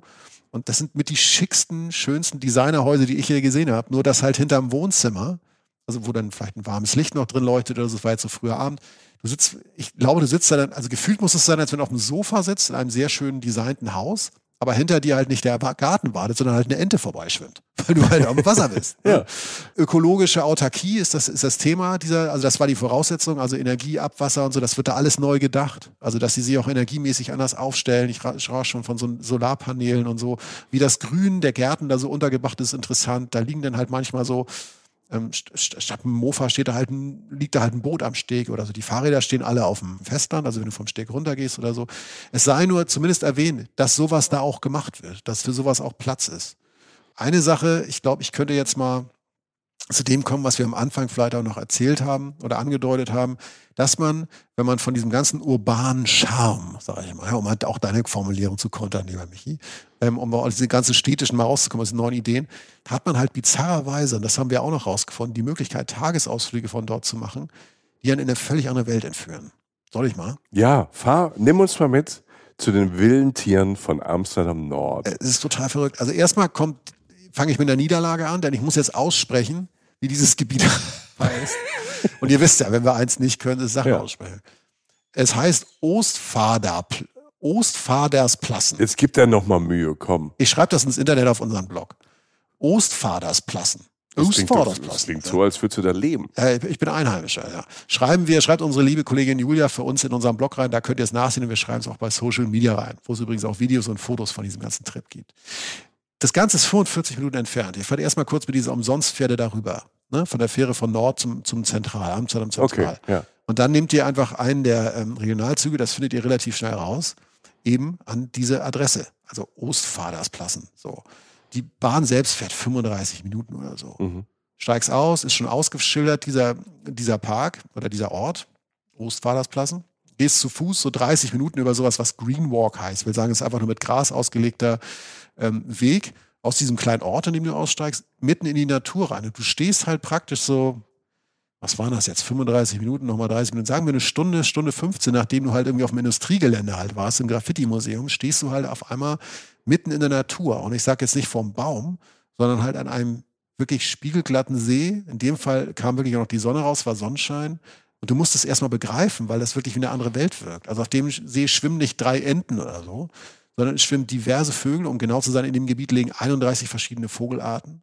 Diese Vögel tauchen auf dem See, die stehen auf dem Wasser, die schnattern rum. Was für ein Geschnatter aus allen Ecken. Und von oben ziehen so Wildgänse vorbei. Und am Ufer auf der anderen Seite grasen halt Tiere. Und ich rede halt nicht von. Es grasen Tiere, Kühe. Unter anderem. Also eben nicht Kühe, sondern Büffel. Also wirklich so schwarze Büffel mit so dicken Hörnern. Oder halt Rotwild und auch Wildpferde. Also das sind hauptsächlich die drei großen Tiere, die du da siehst. Und die leben da friedlich zusammen. Und das ist echt abgefahren, weil ich mich, mich hat das witzigerweise dieser Anblick erinnert an unsere Tour durch Kakadu in Australien. Mhm. Weißt du, da Kakadu ist ähm, im Nationalpark. Nationalpark, genau. Das ist in, im Northern Territory, also in der Mitte oben sozusagen in Australien, ein großer berühmter Nationalpark, wo du so Bootstouren auch machen kannst, um Alligatoren zu sehen. Und du bist dann halt auf dem Wasser und siehst dann, Stichwort Wasser ist hier auch, siehst du dann diverses Leben auf dem Wasser und sehr reichhaltig, weil es ein Nationalpark ist, wie hier. Und dahinter siehst du so einen, so einen Steppenbereich, also so die Landzunge hinterm Wasser oder neben mhm. dem Wasser, also so Steppe praktisch. Und die gibt es da halt auch. Und da, da tummeln sich halt diese Tiere, von denen ich gerade gesagt habe. Und ich habe so einen Anblick schon mal gehabt, weil das Licht in diesem frühen 2023, in dem ich da war, so Februar so, das Gras hatte so pastellende Töne. Und wenn die Sonne da so raufscheint, hat das so einen leicht so gelben Schimmer, so, mhm. aber so einen netten ja, gelben Schimmer. Ja. Und darauf dann diese Büffel zu sehen oder halt wild, ich habe noch nie mal eben wilde Pferde gesehen, das sage ich dir ganz ehrlich. Also ähm, schon viel gesehen, aber wilde Pferde wollte ich immer schon sehen. Das war toll, wilde Pferde zu sehen. Und dass die sich da so tummeln davor, diese, diese Tier- und Pflanzenwelt, das ist schon abgefahren. Und du bist halt eine Stunde entfernt vom Graffiti-Museum so ungefähr. Ne? Das weiß man nicht so. Grundgeschichte ist, das war früher mal mehr, Okay. Niederlande sind ja das, sind ja das Volk und das Land, das öfter mal auch tatsächlich Land zurückgewinnt vom Meer, weil sie diesen Platz brauchen wollen, was auch immer. Es ist ein kleines Land und es leben in so einem kleinen Land relativ viele Menschen. Genau. Und dadurch wird Landgewinnung immer wieder betrieben durch Deiche und das dauert so ein paar Jahrzehnte. Und das Gebiet sollte eigentlich ein Industriegebiet werden. In der mhm. Zeit, in der halt Amsterdam Nord auch noch, wo dann Amsterdam Nord eine Werft war. Nur da war es so, dass es erst zu feucht war. Dann haben die Vögel sich das Gebiet geholt. Also war schon so viel. Und irgendwann, als es dann zum Industriegebiet werden sollte, haben die Leute sich gewehrt, weil sie gesagt haben, ist doch schön. Lass das mhm. doch bitte so. Ja. Und so blieb es dann. Und jetzt ist es halt eins der unberührtesten Naturgebiete in ganz Kontinentaleuropa. Und da leben halt Vögel wie der Löffler, also der mit diesem Löffelschnabel, so ein bisschen wie so ein Schnabeltier, aber also, okay. weißt du so, der ja, wohnt da. Der Löffler. Kormorane die sich so, weißt du, mit den Flügeln ausgebreitet am Wasser so trocknen. Haben wir auch in Australien gesehen, so Vögel, die so mit ausgebreiteten Flügeln am Wasser sitzen. Seeadlerkreise. Ich habe mehrere Seeadler gesehen. Das krasseste war, als ich, ähm, da waren drei Vogelschwärme am Himmel, an diesem weiten Himmel und sind halt wie verrückt so rumgeflogen. Weißt du, man fragt sich ja bis heute, wie die das koordinieren. Der, wie, das ist quasi der Schwarm in der Luft. Ne? Ja, und, und, und die sind so drei Dinger, also wirklich auch wieder große Dimensionen, weil es drei Schwärme waren, umhergewirbelt. Was dann auffiel, ich habe einen Fernlass gehabt von einer Frau, die mich da so ein bisschen rumgeführt hat und habe dann gesehen, dass zwei Seeadler dann halt so da rumflogen und diese, diese Schwärme aufgemischt haben. Das heißt, es war echt ein Naturschauspiel. Ne? Nicht das Spektakulärste, da hat jetzt irgendwie kein Löwe irgendwie einen Elefanten zerlegt. Aber ich fand das total schön. Mhm. Und ähm, nochmal, ich bin eigentlich in der Stadt. Die Geschichte um die zu vervollständigen ist. Dieses Naturgebiet war da, die Leute wollten es behalten und dann wurden halt aus verschiedenen Ecken der Welt, also vor allen Dingen Europa, wurden halt diese, vor allen Dingen diese drei großen Tiere angesiedelt. Ne? Diese Art des Büffels, das Wildpferd aus Polen zum Beispiel, aus einer sehr entlegenen Gegend. Das wurde aber sehr bedacht gemacht und es wurde damit jetzt auch kein gefährlicher Fremdkörper eingefühlt, sondern da leben einfach in Frieden jetzt Spezies zusammen, die sonst nicht zusammenleben und haben halt eine eigene Form von Bioreservat halt für sich. Ich das so groß ist, dass du die Zäune natürlich nicht siehst. Das ist kein Zoo, das ist ein riesiger Park. Direkt am Wasser. Und ähm, nicht weit weg von Amsterdam. Es gibt da einen schönen Pavillon, sei noch gesagt. Das ist eigentlich so das Informationszentrum. Ich habe es natürlich sofort zum Essen genutzt. Man hat da so einen Tisch und so ein Panoramafenster und kannst da wirklich bei strahlendem Sonnenschein in meinem Fall kannst du wirklich sehr guten Kuchen, Kaffee zu dir nehmen und kannst halt raus auf dieses wunderschöne Tiere Spektakel. gucken. Ja, 31 verschiedene Vogelarten. Stopp natürlich auch Zugvögel und so. Mega schön. Ich weiß so, ich bin morgens los und war nachmittags zu Hause. Das heißt, es ist nicht mal ein Tagestrip. Also wenn du so einen halben Tag mal willst, morgens sagst, ey, komm, lass mal kurz raus und na, abends ins Museum, geht das alles. Mhm. Also wirklich eine schöne Sache. Ja, hatte man ja überhaupt gar nicht auf dem Schirm, dass Amsterdam so ein cooles Naherholungsgebiet äh, da noch hat. Weil man denkt ja immer, da kommt dann mehr, aber dann, dann hast du irgendwie noch Wildtiere und Ja. ähm, guckst du einfach mal, sagst, alles klar, ich fahre ich fahr einfach mit, mit dem Zug ein Stündchen und dann bin ich da oder nur ein halbes Stündchen sogar. Ja, und äh, also Lebenstraum Wildpferde. War für mich tatsächlich so, habe ich da nicht erwartet zu erfüllen. Und noch eine schöne Sache, äh, mit der man gar nicht so rechnet. Gerade bei dem, was wir bisher von Amsterdam Nord gehört haben, ne, dieser moderne urbane Stadtteil. Den gibt es aber auch, diese Facette, die ich jetzt sagen will von Amsterdam Nord. Die traditionelle. Wie gesagt, das Viertel hat ja in dem Sinne eine lange Geschichte, auch wenn sie sehr bewegt und sehr unterschiedlich war. Und es gibt so zwei, drei Straßen, die solltet ihr euch auch mal angucken, wenn ihr in Amsterdam Nord seid. Und jetzt wird's richtig traurig, wenn ich versuche, die auszusprechen, Alter. Ich freue mich jetzt schon drauf. Alter Schwede. Solltet jetzt sehen, ich stehe jetzt so wie mein Vater vor der Fernbedienung, so Bilder nach unten mit der Gleitsichtbrille so ein bisschen nach unten gucken, so ungefähr.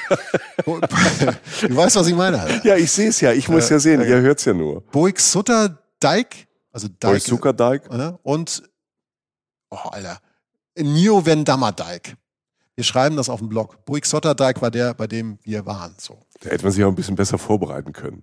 Hört mal die Kroatien-Folge.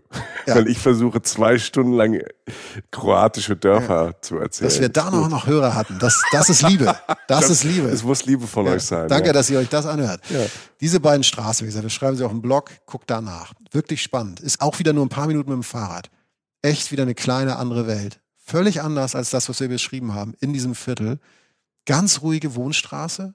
Hat das Gefühl, man ist so nicht ganz 100 Jahre, aber ziemlich weit zurückversetzt. Kopfsteinpflaster vor so alten Einzelhäusern, so kleine Einfamilienhäuser sozusagen. Da kann man mit dem Radweg vorbeifahren. Das ist aber gar keine normale Straße mehr. Alles mit dem Rad viel einfacher zu erreichen.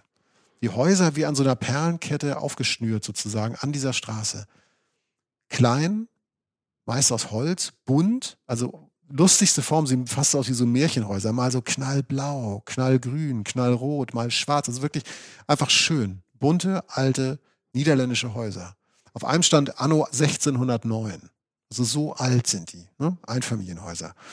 Neben einem dieser Häuser, so ein Grün, stand so ein riesiger Baum. Fahre ich mit dem Fahrrad vorbei und in dem Moment sehe ich aus dem Augenwinkel, wie sich wieder so ein riesiger Vogelschwarm, einer allerdings nur, aber natürlich in dem Moment dann auch ziemlich viel, gerade so gesammelt auf diesen Baum setzte. Und ich dachte so, oh, was ist das denn für eine Bewegung, ne? wo ich fast irgendwie wieder fast übergefahren hätte, so fa- fast vom Watt abgekommen, den kleinen See, der daneben lag, reingetischelt, aber bin ich nicht, bin angehalten.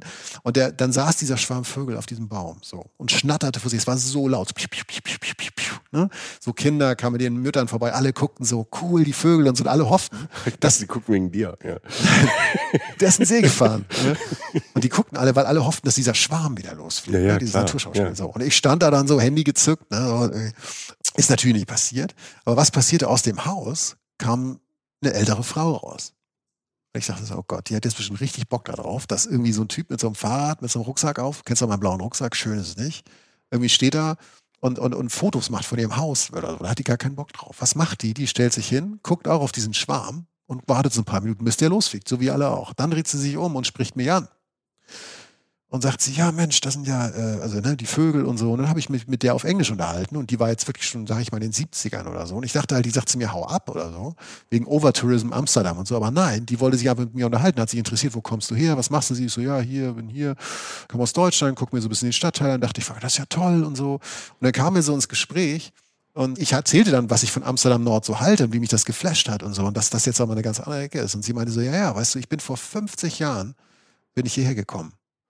Und damals haben mich wirklich alle für verrückt erklärt. Weil wir halt, ich und ihr Mann, der damals noch lebte, da überhaupt nicht gearbeitet haben, sondern sie irgendwie das Schicksal ergeben, dass sie da wohnt. Und sie wohnt da immer noch. In diesem wunderschönen, pittoresken kleinen Sträßchen sozusagen. Und hatte letztes Jahr ähm, 50-jähriges Jubiläum in Amsterdam Nord.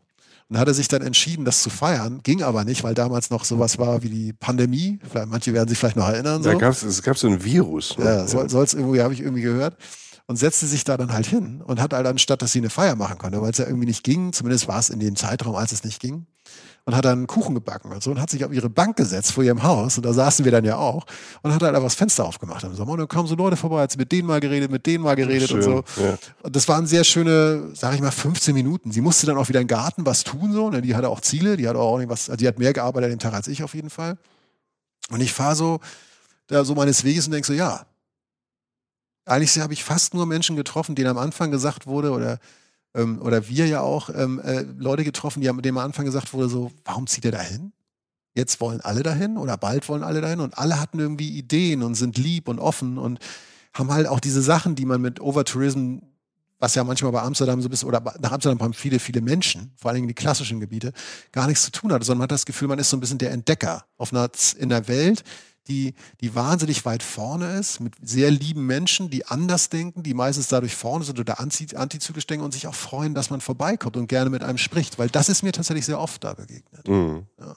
Ja, ich habe ja in Nullerjahren ähm, bis in die Zehner ähm, eine Zeit lang in Berlin gelebt. Und das Ja. war ja auch, das war ja in der Zeit auch so, in den Nullerjahren, es war auf einmal Platz. Es kam aus der ganzen Welt kam so ein Bunch an, an Leuten. Das waren jetzt auch nicht nur 18-, 19-Jährige, sondern es kamen einfach Leute, die was erleben wollen, die kreativ sein wollen, ähm, zusammen und hatten Platz. Und Berlin ist ja auch flächig groß. Und dann da gab es auch alte Industriegebäude, wo dann halt ne, Partys waren und äh, an der Spree, die Bar 25, ähm, auch so große Spielplätze für Erwachsene, wo halt echt viel los war, wo man sich ausleben konnte. Und ich meine jetzt nicht nur Saufen oder Feiern oder Drogen, sondern ähm, auch seine Kunst. Also ob man jetzt Musiker ist, Musikerin, ob man ähm, irgendwie designt oder so. Also und dieser Vibe, den ich ähm, damals, als ich nach Berlin kam, so gespürt habe und toll fand, in dem man sich auch so ein bisschen verloren hat, muss man auch sagen, den ähm, habe ich da wieder gespürt. Also diese Ideen, die mich überraschen oder Orte, die mich überraschen. Aber das dann auch wieder kombiniert, wie in Berlin, mit diesem alten, altehrwürdigen, was da ist, was ja auch seinen Charme hat.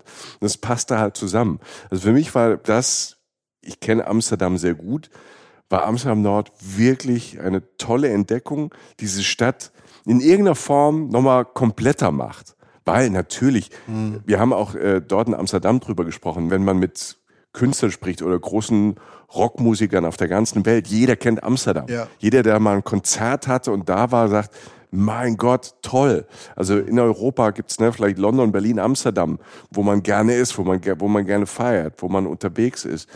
Und ähm, das spürt man da in dieser Stadt und dieses Amsterdam Nord gibt dem für mich jetzt, plus auch, dass man mal schnell draußen in der Natur ist, halt echt nochmal so einen ganz neuen Kick. Ja, und, und man kann es ja auch als Basis nehmen für das andere Amsterdam. Ne? Du bist halt mit dieser Umsonstfähre in 14 Minuten drüben und dann geht das, geht das normale, Anführungszeichen, Abenteuer los. Aber es ist halt wirklich eine neue Facette, auch mit den Extremen dieser alten Straße und diesen neuen Sachen in den alten Gemäuern und den ganz neuen äh, Gedanken und so. Es ist mega. Also ich bin sehr froh, dass wir das gemacht haben. Und ein Gedanke noch, den wir sicherlich nicht hundertprozentig final sagen können, aber wir haben mit zwei, drei verschiedenen Leuten da geredet, äh, Frauen, die auch, also selbst Frauen, die unabhängig voneinander sagten, es ist sicher. Ne? Also damit werde ich jetzt nicht behaupten, dieser Stadtteil ist zu 100 Prozent sicher, aber es war einfach schön zu hören, weil du da ja, wenn du da Fahrrad fährst, auch nachts im Nachtleben unterwegs bist, man hatte jetzt nicht das Gefühl, dass das da an diesen Industrieecken, wo man dann mal wirklich so an so einem Bachland vorbeifährt, jetzt irgendwie massivst unsicher zumindest ist. Wie gesagt, wir werden das nicht allgemeingültig sagen, aber es ist jetzt nicht irgendwie, also das fand ich auch ganz interessant, dass sich Ja. da viele Menschen wohlgefühlt haben. Genau. Und von sich aus das auch gesagt Ja, genau, wir haben ja ne? nicht gefragt. Ne? Also es hat einen Charme, der sehr besonders ist, den man euch ähm, wirklich ans Herz legen kann. Und ich merke gerade, es war, glaube ich, so unsere erste Stadtteilsfolge. Ja, So ein es, bisschen, Und es ne? fühlt sich null so an, weil es halt echt so eine eigene Welt war. Also das, das allein ist ja schon eine Attraktion. Ne? Also ich, ja. Mhm. Ja. es stimmt. Es ist eigentlich eine Stadtteilsfolge, die aber so charakterstark ist, auch durch die verschiedenen unterschiedlichen Facetten und dann auch immer noch mit dem Bonus, dass diese Wahnsinnsweltstadt ja nebenan liegt. Also wie gesagt, nur über Mhm. den Fluss rüber. Das ist schon nicht so richtig schlecht. Und das finde ich generell ja in Niederlanden gut. Leute nett, offen. Alle sprechen Englisch. Ja, danke Ne? übrigens, danke. Ja. Essen toll, man kriegt Kontakt. Also es ist wirklich, keine Ahnung, man ist, wenn man in Nordrhein-Westfalen lebt, wo wir leben, ist man, hat man öfter Kontakt äh, zu den Niederlanden und weiß das auch mehr. Also Leute, die hier in Nordrhein-Westfalen groß geworden sind, die sind so traditionell ja dann oft in die Niederlande gefahren, auch zum Urlaub. Aber wenn ihr jetzt aus Österreich kommt oder aus der Schweiz oder keine Ahnung, aus Brandenburg ein bisschen weiter weg und habt nicht so einen Bezug zu den Niederlanden, den man ja vielleicht dann hier in NRW so über die Kindheit schon hat, so traditionell hat. Ähm, ich habe das auch nicht. Ich habe das mehr, weil ich aus der Pfalz komme, mehr so zu Frankreich. Aber ich habe das in den letzten Jahren, die Niederlande, als wirklich sehr, sehr nett, innovativ und wirklich herzlich kennengelernt. Und auch safe und auch vorne und ähm, auch lustig. Lustige Leute, die auch ähm, großartigen Humor haben. Ne? Und auch sehr über sie selbst lachen können, über ihre Eigenheiten. Also das soll nur so eine kleine Liebeserklärung an, an die Niederländer, Niederländerinnen sein. Ich habe mich da die Tage wieder mega wohl gefühlt. Ja, es war schön. Also ich, ich kann das empfehlen als, man kann so lange und kurz da sein, wie man will. Ich fand jetzt diese drei Nächte, die es waren und die Tage, die man da so ist, fand ich, fand ich, es war, es hatte wirklich was von einer anderen Welt. Und wenn man diesen kleinen äh, Gedanken von uns vom Anfang mitnimmt, dieser Spielplatz für Erwachsene, das war so ein bisschen so. Also äh, kann man machen. Kann ich nur weiterempfehlen. Kann ich nur weiterempfehlen. Vielen Dank nach Amsterdam Nord. Und vielen Dank an euch, dass ihr euch das wieder angetan habt, euch ähm, darauf eingelassen habt, auf was ganz Neues, weil Ja. wenn da Amsterdam draufsteht und dann kommt ja was ganz Neues und was ganz anderes, vielleicht auch was man gar nicht erwartet hat, dann ist das vielleicht eine spannende Reise. Wir hoffen, es hat euch gefallen. Wir hoffen, ihr seid neugierig geworden auf äh, diesen Ort und das Ganze drumherum. Auch auf die wilden Tiere und auf die Vögel. Das Ja, fand ich die sehr, sehr wilden spannend. Pferde, ey. Die Ja. wilden Pferde und, und diese Vögelschwärme oder heißt es dann Schwärme oder Schwarme? Schwärme. Ne? Vogelschwärme, ja. Vogelschwärme. Ja, Wir üben noch Deutsch, dann auch fürs nächste Mal. Und Holländisch. Und äh, Holländisch, Niederländisch, um die Orte auszusprechen. Versprochen. Ja. Ja. Schön, vielen Dank, Jochen, für die Reise, für die gemeinsame Zeit auf dem Fahrrad. Das war für mich ja, ist ja immer auch so ein Abenteuer, weil ich die ganze Zeit ähm, als angstfreier Mensch ja dann auch ein bisschen Care-Arbeit mache und Angst habe, dass dir was passiert.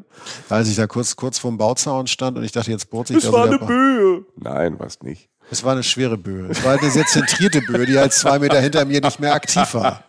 Ich habe sie nicht gespürt. Ja, genau, weil das halt, das war halt eine besonders zentrierte Böe. Aber ich bin sehr froh, dass du es überlebt hast. Diese Ja. gefährliche, die wirklich sehr gefährliche Es war ein Situation. Nahtoderlebnis. Ja, mal wieder. Todesfalle Fahrrad. Ja. So, ähm, vielen Dank fürs Zuhören. Es gibt noch viel mehr davon. Auf unseren Social Media Kanälen gibt es auch nette Videos von all diesen Museen und pittoresken Orten, die wir besucht haben. Und es gibt äh, unseren Blog, na, auf dem das alles nochmal schriftlich zusammengefasst ist, auch mit schönen Bildern und so weiter. Ihr könnt auch sehr gern, äh, wenn ihr immer noch nicht genug von uns habt, was wir nicht verstehen, aber was ja vorkommen soll, unseren Newsletter abonnieren. Das kann man über unseren Blog. Das ist wirklich ganz cool, weil wir da ab und zu so kleine Geschichten aufschreiben. Sachen, über die wir sonst so nachdenken. Da gibt es auch immer heimlich vorausgesagt, was die nächsten Folgen so sind. Da gibt es ähm, ab und an mal einen Gastbeitrag, ein Buch, das wir vorstellen. Der ist umsonst, der macht Spaß, der Newsletter tut nie weh, ist schon eine schöne Sache. Kann Ja, machen. und es sind schon viele, die ihn abonniert haben und es werden immer mehr. Das ist toll. Das freut uns sehr. Vielen Dank dafür. Schön, dass es euch gibt.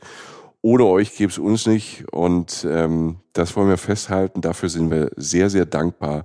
Ihr Lieben, habt eine schöne Zeit, wo immer ihr gerade seid. Bis bald, Leute. Tschüss. Reisen, Reisen. Der Podcast mit Jochen Schliemann und Michael Dietz.